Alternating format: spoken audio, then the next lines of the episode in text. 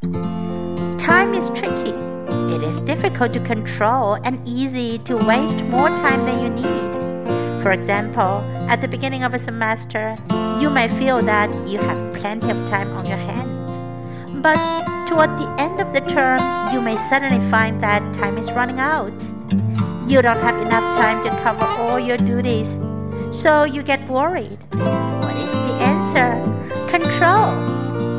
Time is dangerous.